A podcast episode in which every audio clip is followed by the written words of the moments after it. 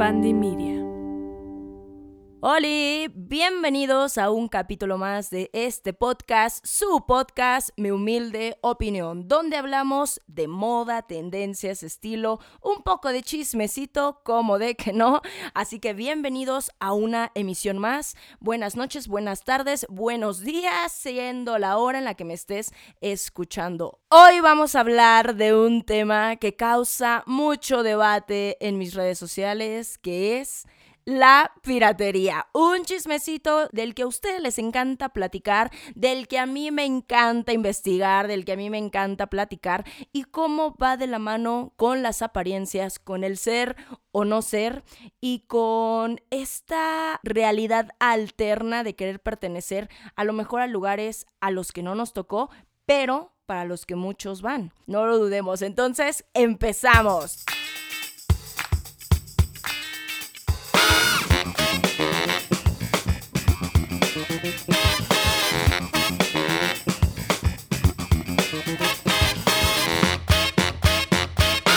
Bien, vamos a empezar con lo básico porque aquí somos muy profesionales y muy técnicos y aunque muchos ya deben de saber perfectamente lo que significa esta palabra, aún así digámoslo de una manera profesional. Que de acuerdo a los derechos de propiedad intelectual asociados al comercio se entiende por mercancías pirata que lesionan el derecho de autor cualesquiera las copias hechas sin el consentimiento del titular del derecho o de una persona debidamente autorizada por él en el país de producción y que se realicen directa o indirectamente a partir de un artículo cuando la realización de esta copia habrá constituido infracción del derecho de autor. O sea que es cualquier producto que sea una copia directa de alguien que lo haya hecho y registrado ante derechos de autor de su propio país.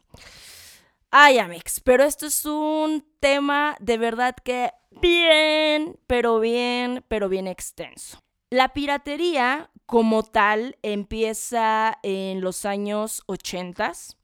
Se empiezan a hacer copias como tal, pero es que hay una gran, gran historia de dónde podemos considerar las falsificaciones y la piratería. Pues miren, dentro de esta investigación, esta parte de la falsificación o de traer joyería empezaba en joyería en antiguas civilizaciones como China, como Egipto, como Grecia, donde otra vez vamos a hablar un poco de esta aspiración ¿Por qué? Porque siempre estos artículos de valor, estos artículos escasos, marcaban esta pauta de quién tenía poder, de quién era parte de la realeza, de quién era mejor visto ante la sociedad. Y pues desde ese entonces ya buscaban la manera de falsificar algo o de tener algo, un objeto que se le pareciera a estas personas con un alto poder. Entonces, bueno, por ejemplo, en vez de utilizar dijes de plata, en vez de utilizar dijes de oro, lo hacían con aleaciones de otro tipo de metales para que diera la sensación de que era una imitación de oro o de plata, pero con metales más económicos. Por ejemplo, ¿no? Para piedras semipreciosas, muchas piedras sintéticas se fueron inventando para que justamente pudieran traer una imitación de joyas reales. Y esto no hay como tal un dato verificado de cuándo empiezan las falsificaciones, ni si se tomaban como falsificaciones, pero desde tiempos antiguos las personas quieren tener lo que creen que otras personas más poderosas las hace ser poderosas. Entonces, ay, Amix, es un tema, pero como les decía, Realmente el término piratería, falsificación, empieza tal cual en los años 80, cuando la comercialización de China se empieza a hacer súper extensa alrededor del mundo y sobre todo aquí en México. Antes del Tratado de Libre Comercio, China era uno de los principales exportadores de todo lo que a ustedes se les ocurra. Tecnología, televisiones, ropa, juguetes, instrumentos, todo. Y hay una asociación en ese entonces de que todo lo chino era malo, porque en ese entonces la piratería era muy mala, no tenían todavía técnicas tan sofisticadas para crear cosas de buena calidad, vaya. Entonces cuando alguien decía como, ay, es tu copia pirata o es tu copia china, era un poco decir, es tu copia fea, es una copia barata. En ese entonces, China era uno de los principales proveedores a nivel mundial y ya empezaba con las fabricaciones en masa. Entonces, imagínense, o sea, Amix, el poder que ahorita estamos viendo en China lo vienen trabajando y amasando desde hace décadas. Pero bueno, cuando llega justamente el Tratado de Libre Comercio, por tanto conveniencia política como por intercambios interesantes en las importaciones y en las exportaciones entre Estados Unidos, Canadá y México, también era una parte de matarle eh, comercio a China. Pero les voy a decir algo, México siempre ha sido un gran aliado y amigocho de China, la verdad, desde ahí han como creado como muchos lazos y ya saben, este México es como el amigo buen pedo de todos los países, como que no se meten problemas, como que le da de lado a uno y luego le da por el otro lado al otro. Entonces, aunque Estados Unidos, dentro de lo que les digo, ¿no? De este cambio social, político, de estas conveniencias económicas, ¿no? Entre países, también querían derrocar un poco el crecimiento tan grande y tan rápido que estaba teniendo China. Estados Unidos, no sabías, no te imaginabas en tu gran ego que ahorita China te iba a tener, mira, pariendo chayotes, mijo. Pero, en fin, entonces, ya con el Tratado de Libre Comercio, empiezan a vender cosas aquí súper increíbles a partir de los noventas, como todos los tenis Nike, Adidas, Puma, todos esos objetos de deseo que solamente nuestros padres veían y aspiraban en películas, en series, empiezan a llegar aquí. Ya no era necesario. ¿Por qué, Amix? Antes, para poder acceder a ese tipo de mercado, tenías que ir al mercado negro. O sea, el epítome de la fayuca. Tepito, Tepito mi barrio, Tepito querido, viva Tepito. Quien sepa de cine va a entender todas estas referencias. Pero pues ahí es donde se encontraba, digamos que todo lo original traído de Estados Unidos. Por eso muchas veces se quedó con esta idea de no, es que es de Fayuca, no, pues es que es del otro lado del charco, ¿no? Europeo, no, pues es que mira, yo me brinqué el río Bravo para traerte estos tenis, mijo, para que veas. Entonces la gente se quedaba con la idea de que esto era mucho mejor. Entonces aquí, pues había pérdidas porque la Fayuca estaba ganando mucho más dinero que el propio Estado y ahí es donde dicen, mijos, o nos ponemos pilas y China nos baja el mercado y la Fayuca empieza a crecer. No era como tal un mercado de piratería, pero sí de contrabando, de muchas veces camiones que se robaban de Estados Unidos, de muchas veces intercambios ilegales que se hacían en Estados Unidos y ellos traían esa mercancía. Era muy limitada y pues evidentemente muchas veces muy cotizada, muy cara. Entonces este también fue uno de los factores importantes para que se lograra firmar el Tratado de Libre Comercio y también, como les digo, derrocar, derrocar, derrocar a China, pero bueno, estaban muy alejados de la nueva realidad. En fin, ya después de esto fue muy difícil sacar a China porque ya implicaba una cantidad monumental de ingresos al país. Sí, porque la piratería ingresa miles de millones al año en México. Ok, en una encuesta para la medición de la piratería en México hecha por el ITAM, en el documento se consigna que más del 80% de los mexicanos mayores de 18 años que viven en poblaciones aproximadas de 150 mil habitantes gastaron 209 millones de pesos en la compra de piratería. Y en la encuesta mencionan que la compra de productos piratas es aún una actividad bastante tolerada por el entorno social y que generalmente no es mal vista por quienes la consumen, pero sí es criticada y es juzgada cuando alguien la detecta. ¡Ay! Ahora resulta.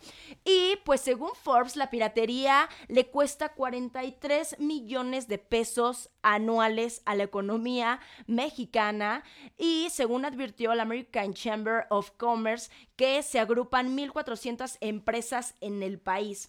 Y en uno de esos estudios se diagnosticó que la oferta de las acciones institucionales pues detectan más millones de lo que ellos pueden sumar, pero pues no lo tienen así exactamente pues bien la cifra. Y eso sí, hay datos muy contundentes de que la mayoría de las cosas piratas que se hacen en el país están en Ciudad de México, en Guadalajara, porque de 19 mercados físicos, 6 de ellos están simplemente en Ciudad de México y otros 6 en Guadalajara y en Jalisco. No manchen, es una cifrota. Y justamente vean cómo lo mencionan estas cifras, cómo lo menciona esta encuesta la magnitud de la hipocresía de la gente, porque la mayoría ha comprado productos pirata y no se sienten avergonzados de lucirlos, no se sienten avergonzados de tomarse fotos, no se sienten avergonzados de comprarlo, pero sí la sociedad mexicana es una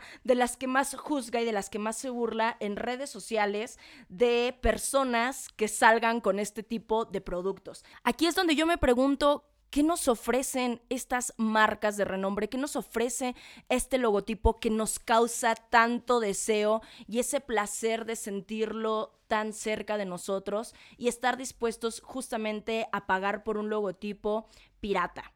¿Qué es lo que nos dan estas marcas? Y ahí viene de nuevo esta palabra que no me canso de platicar con ustedes, que es la aspiración, el sentir que eres parte de este club exclusivo, pero al que realmente no terminas de pertenecer porque no estás adquiriendo algo de su marca ni te lo puedes dar frecuentemente. Y ojo, todo el mundo tiene el derecho a soñar, todo el mundo tiene el derecho a aspirar, todo el mundo tiene el derecho a que estas aspiraciones nos hagan querer trabajar, nos hagan querer ser mejor personas, nos hagan querer obtener mejores cosas de las que a lo mejor tenemos en nuestro entorno, pero ¿en qué aspecto perdemos nuestra propia personalidad por querer aparentar algo?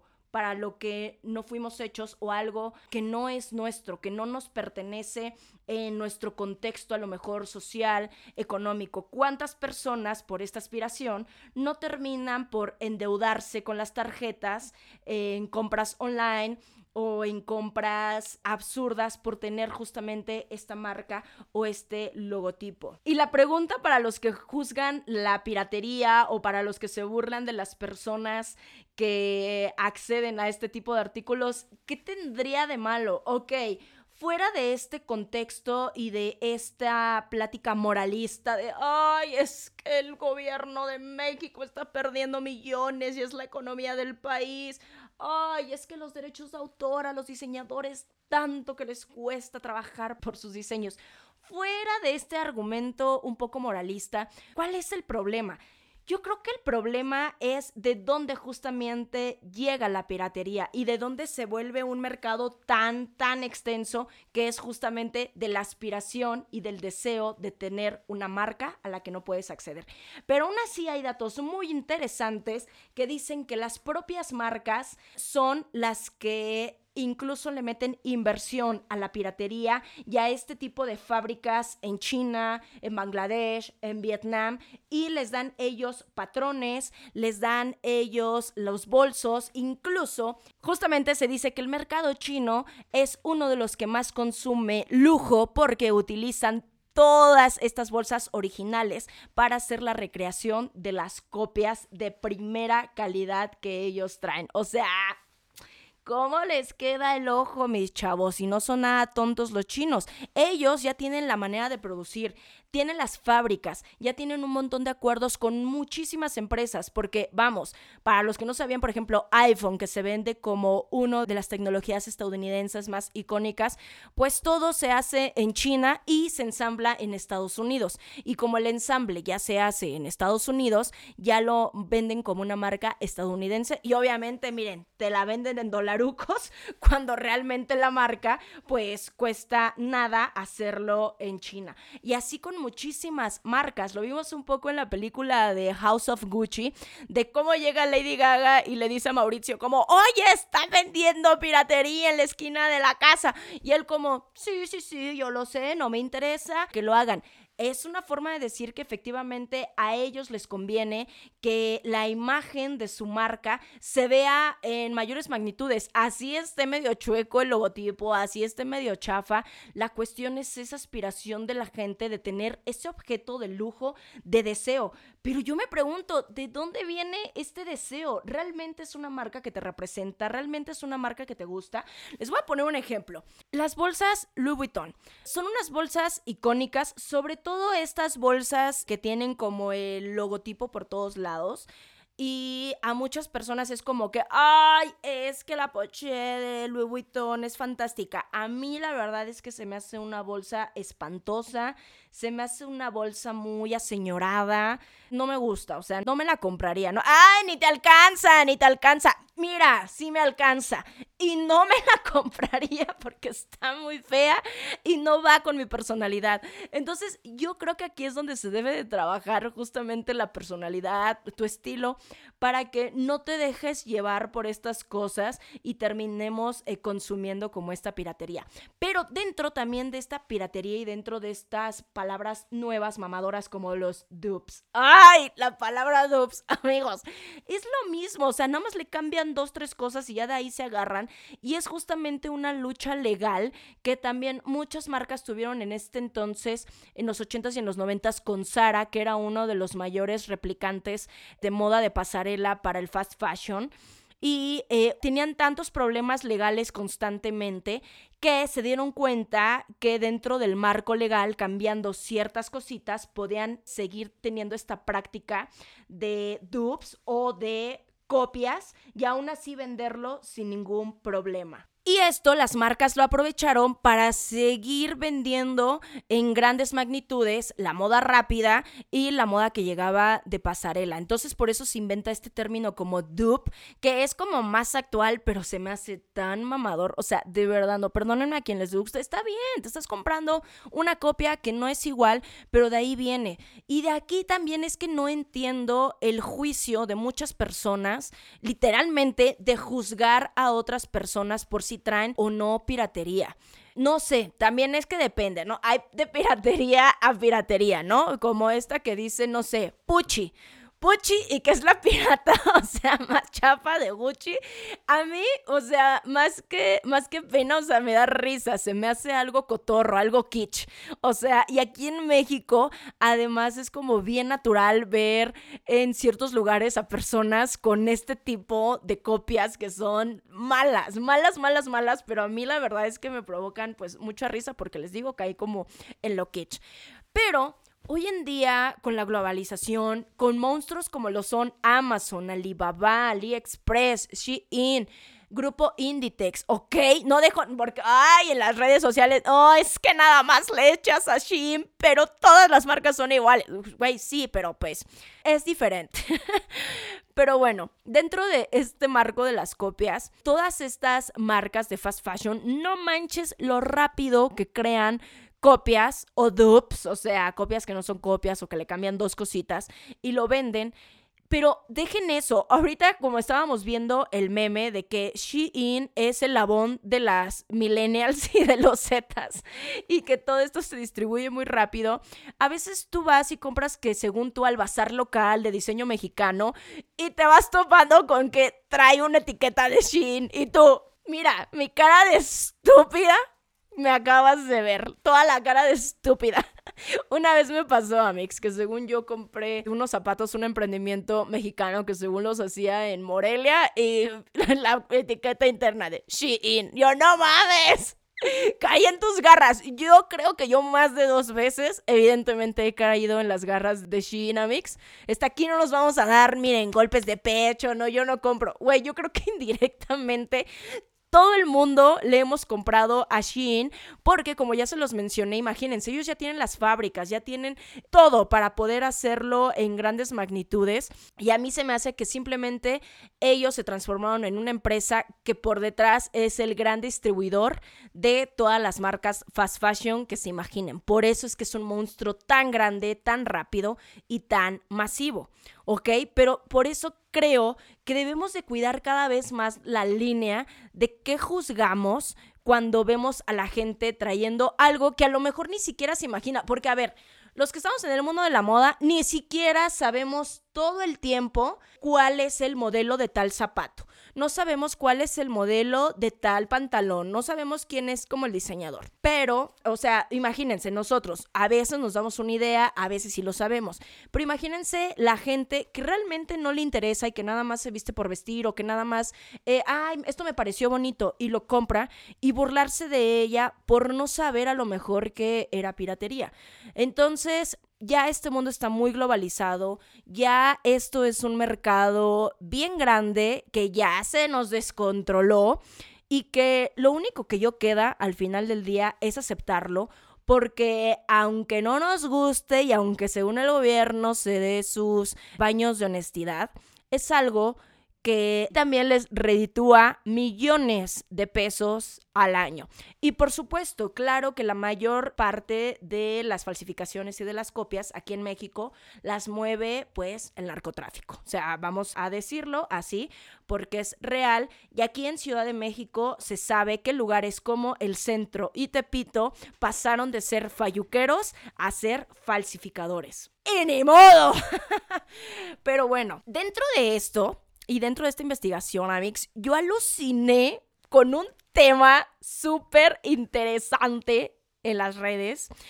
Les apuesto a que no conocían el foro Rep Ladies, así como suena rep de réplica, señoritas, réplica. Oh my god, que resulta que es un foro en internet principalmente eh, de mujeres estadounidenses blancas, hay que decirlo, son aproximadamente el 50%, seguidas por asiáticas, 36%, que suelen tener entre 35 y 45 años y con ingresos anuales aproximados de 100 a 200 mil dólares que les encanta comprar bolsas de imitación. Así es, tienen el dinero y tienen muchísimas bolsas originales, pero prefieren las imitaciones y además se sienten orgullosas de tenerlas y por eso es que se forma este blog donde ellas mismas comparten las fotos de sus imitaciones, comparten sus bolsas, comparten en dónde la compraron, quiénes son sus distribuidores, quiénes son los vendedores.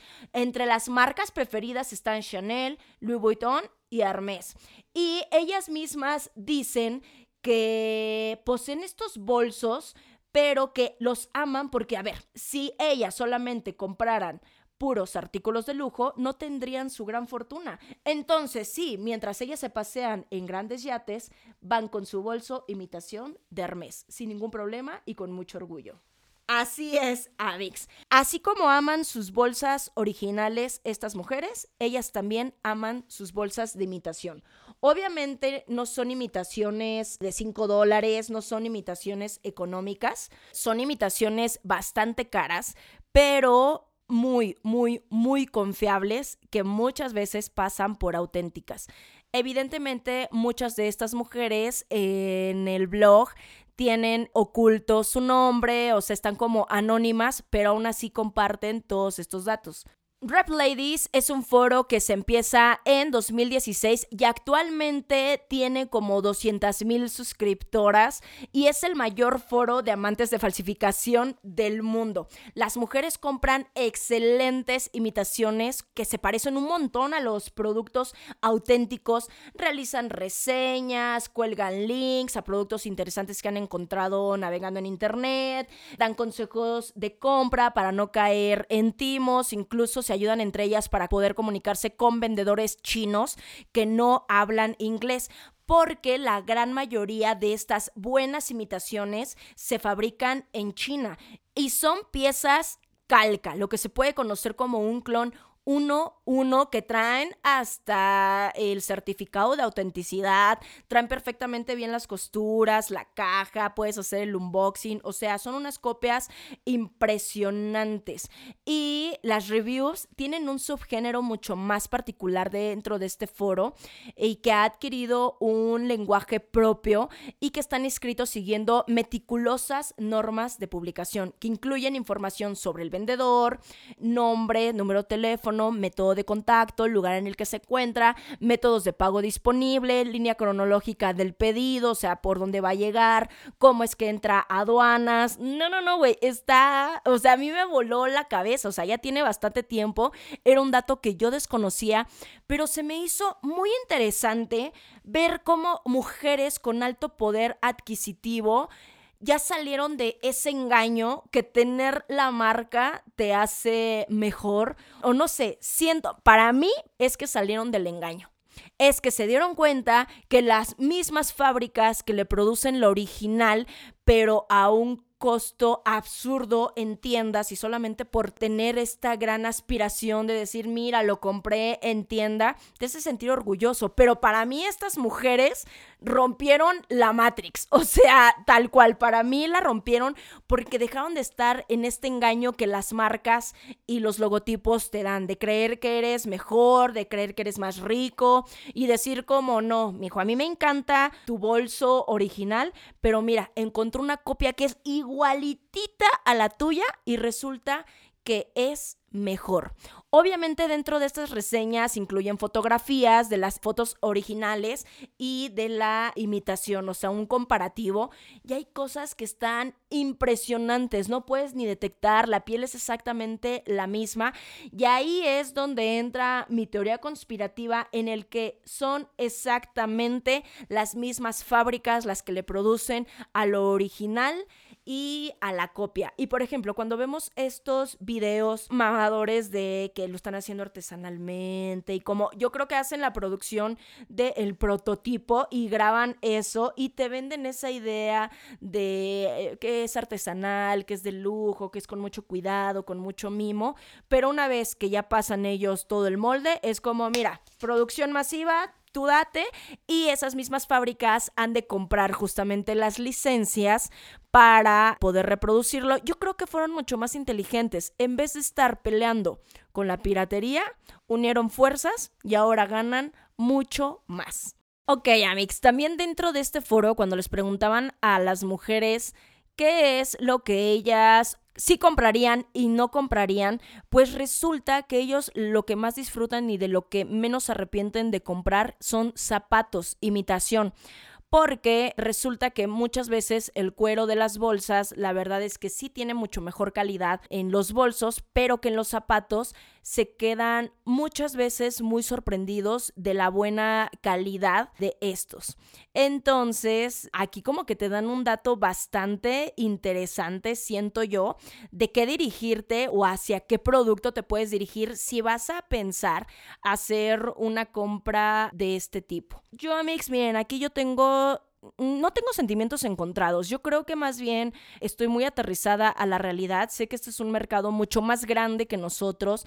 Es bien difícil verificar de dónde viene y de dónde se produjo cada uno de los productos que nosotros compramos, sobre todo en moda, cuando se habla específicamente de moda. Porque las líneas de producción son tan extensas, o sea, desde donde empieza el molde hasta la compra en un bazar, hasta la compra en un mercadillo, hasta la compra online, que es imposible saberlo. Y aunque hoy, según ya hay muchas empresas que te dicen en las etiquetas de dónde viene, a dónde va, que la chingada, y muchas veces esas empresas simplemente hacen greenwashing, que es que te engañan con la ecología, con de dónde viene la prenda. Eh, vamos, te engañan para subirse a este mame eco-friendly, pero realmente no tiene nada que ver. Entonces, siempre mi mensaje va a ser, si vas a comprar, si hay un objeto de deseo que tienes, güey, date. Pero sé consciente, si entra en tu presupuesto real, sin endeudarte, sin que eh, sea un pesar para ti, sin que sea un arrepentimiento,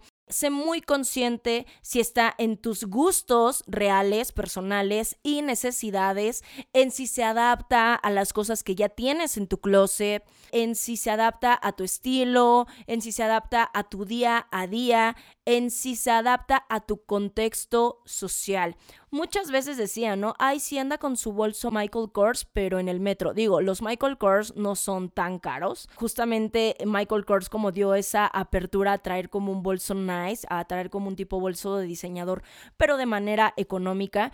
Pero aún así, ¿no? ¿Cuántos memes no vemos? Ojo, esto no significa que, ah, entonces si no tengo un auto deportivo de lujo, no me puedo comprar yo una bolsa de lujo. No, no, no.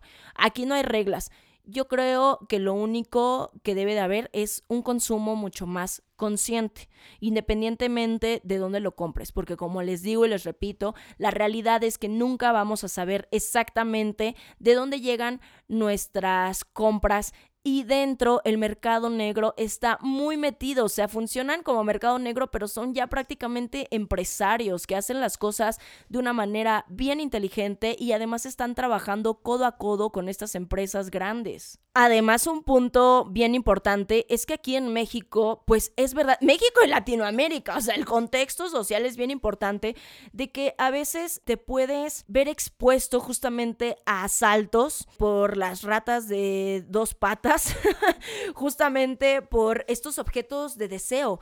Entonces, vamos, digo, aún así, mira, si uno te ve bien vestido, aunque sea de la paca, mira, pues si traes el caché, te van a querer asaltar, te lo digo por experiencia, pero yo creo que quedas más expuesta con el logotipo, más expuesto con el logotipo encima, pero sobre todo eso, no dejes que un logotipo te represente, no dejes que las redes sociales, que toda esta cuestión de las marcas, ¿no? Y este marketing tan agresivo que estamos viendo, te nuble tu propia visión y tengas ese objeto de deseo tan, tan, tan grande y te cause tanta angustia que seas capaz de gastarte tus ahorros a lo mejor en algo pirata que ni vale la pena. En todo caso, únete al foro Rep Lips. Este episodio no estuvo patrocinado por Rep Lips, ¿ok? Que quede claro. y si no, pues obviamente ve a buscar cosas que estén chingonas. Pero mejor, ¿qué te parece si apoyas el diseño local, si apoyas a diseñadores mexicanos, si apoyas a emprendimientos pues más alternativos, más nuevos y ahí sí puedes conseguir una bolsa o un zapato o un diseño mucho más exclusivo. ¿Ok? O sea, porque muchas veces estas marcas te venden esta exclusividad. No es cierto. Te están vendiendo el renombre, te están vendiendo el logotipo, te están vendiendo que ya muchas personas la conocen y te están vendiendo esta pantalla de, ¡ay, wow! Tiene para comprarse algo original. Pero ni siquiera te están vendiendo algo auténtico porque de repente resulta que ves esas marcas pues en muchos lados, en tenis, en zapatos, en bolsas, en tal. O sea, es mucho más, no fácil adquirirlas, pero sí más común a buscar algo independiente algo con un diseño más auténtico, con un color diferente y que sea lo mejor incluso hecho para ti. Ahorita con este auge de todo personalizado puedes encontrar opciones bien chidas y que van a ir muy de acuerdo a lo que tú eres. Por eso es que les digo, trabajen mucho en conocerse ustedes mismos, trabajen mucho en su estilo, trabajen mucho y así compren piratería, ustedes van a tener muy claro el por qué. Que no sea un porque no me alcanza a comprar la original. Al contrario, yo deseo que les alcance comprar todo lo que ustedes desean, pero que no sea una compra de me compro esto porque no me queda de otra. No, me compro esto por mis huevos, porque quiero, porque puedo y porque se me da la gana y porque me gusta mucho el diseño, fíjate.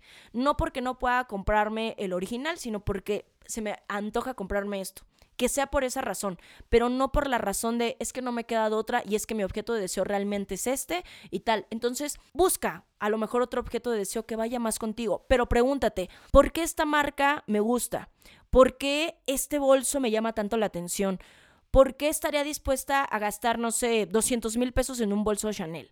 ¿Por qué? ¿Qué podría comprarme con esto? ¿Qué va a satisfacer en mi vida? ¿Qué va a sumarle, ¿no? A mi closet, a mi estilo, a mi vida, ¿no? Aquí es como les digo, a lo mejor yo me pongo como más existencialista y todas estas mamadas, ¿no? Si a lo mejor, ay, güey, pues también porque quiero y porque puedo. Ay, bueno, pues date, ¿no? ¿Cuántas personas no hay así? Porque quiero y porque puedo. Pero yo creo que si hay un contexto mucho más personal y mucho más auténtico, las cosas las vas a apreciar mucho más y las vas a usar, por ende, mucho más. Digo, pero miren, ¿quién soy yo para juzgar? Esta simplemente es mi humilde opinión. Adiós. Y bueno, hemos llegado al final de este episodio. Estuvo más cortito que los otros, pero recuerden que nos vemos en las redes sociales para darle más a este chismecito, comparar imitación. Mándenme sus fotos anónimas de las cosas piratas que ustedes han comprado. Y nada, nos vemos en un siguiente episodio. No se olviden seguirme en todas nuestras redes sociales. Mi humilde opinión podcast nos encuentran en Instagram y Ale Vintage, Instagram y TikTok. Nos vemos la próxima semana. Bye. Mi de opinión es producido y conducido por mí, Ale Vintage. Música y mezcla por Ernesto López, con producción ejecutiva de Mariana Solís y Jero Quintero. Este es un podcast de Candy